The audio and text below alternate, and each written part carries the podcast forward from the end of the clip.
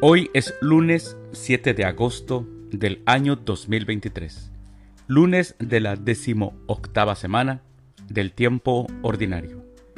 El día de hoy, en nuestra Santa Iglesia Católica celebramos a los santos Sixto II, a Cayetano, Alberto, Donato, Afra, a Miguel de la Mora, a Alberto de Trapani y a Jordan Forzate.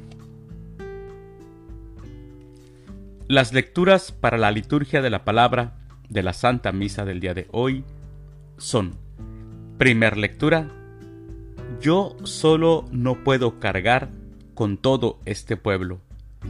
Del libro de los números capítulo 11, versículos del 4 al 15.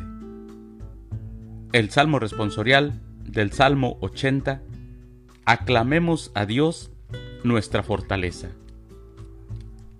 Aclamación antes del Evangelio. Aleluya, aleluya. No solo de pan vive el hombre, sino también de toda palabra que sale de la boca de Dios. Aleluya. El Evangelio es de San Mateo. Del Santo Evangelio, según San Mateo, capítulo 14, versículos del 13 al 21. En aquel tiempo, al enterarse Jesús de la muerte de Juan el Bautista, subió a una barca y se dirigió a un lugar apartado y solitario. Al saberlo la gente, lo siguió por tierra desde los pueblos. Cuando Jesús desembarcó, vio aquella muchedumbre se compadeció de ella y curó a los enfermos. Como ya se hacía tarde, se acercaron sus discípulos a decirle, Estamos en despoblado y empieza a oscurecer.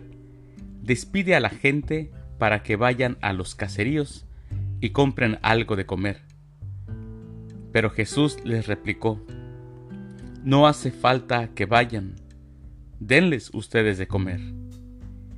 Ellos le contestaron, no tenemos aquí más que cinco panes y dos pescados. Él les dijo, tráiganmelos. Luego mandó que la gente se sentara sobre el pasto. Tomó los cinco panes y los dos pescados, y mirando al cielo, pronunció una bendición. Partió los panes y se los dio a sus discípulos para que los distribuyeran a la gente. Todos comieron hasta saciarse, y con los pedazos que habían sobrado, se llenaron doce canastos. Los que comieron eran unos cinco mil hombres, sin contar a las mujeres y a los niños. Palabra del Señor. Gloria a ti, Señor Jesús. La gente que seguía a Jesús tenía muchas necesidades, mis hermanos. Muchos por eso lo seguían, porque en él encontraban esperanza y paz. Fueron los pobres, los marginados, los enfermos, los que acogieron primeramente el Evangelio. Los primeros creyentes fueron la gente humilde. Jesús, ante las necesidades apremiantes de toda esta, esta este gentío, esta muchedumbre, siente compasión por ellos, y los curó de sus enfermedades y alivió sus penas. Mis hermanos, pongamos mucha atención. Jesús no hizo un discurso de la pobreza y la marginación, tampoco habló de un remedio futuro, ni de una esperanza vana, ni delegó la responsabilidad de actuar a favor de los necesitados no les dejó esa responsabilidad o a los gobiernos o a los grupos religiosos en turno. No. Jesús no hizo eso. Cuando sus discípulos le preguntan qué va a comer todo este gentío que lo sigue, que dice el Evangelio que eran unos cinco mil hombres sin contar a mujeres y niños, Jesús les dice, denles ustedes de comer. Esto es muy importante, hermanos. Esto es clave.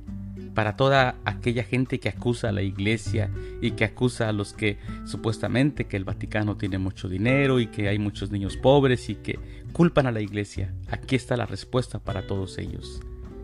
Ante las distintas formas de pobreza que hay en el mundo, Jesús nos dice a todos, a todos nosotros lo mismo, denles ustedes de comer. No esperemos que lo haga la iglesia, nosotros somos iglesia es nuestra responsabilidad.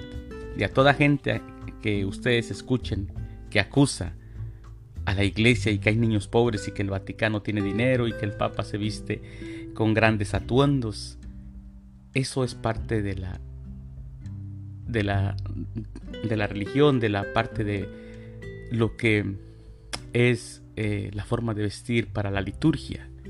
No es por que haya mucho dinero. Claro, que es una organización, pero los responsables somos nosotros. La pobreza es un pecado social.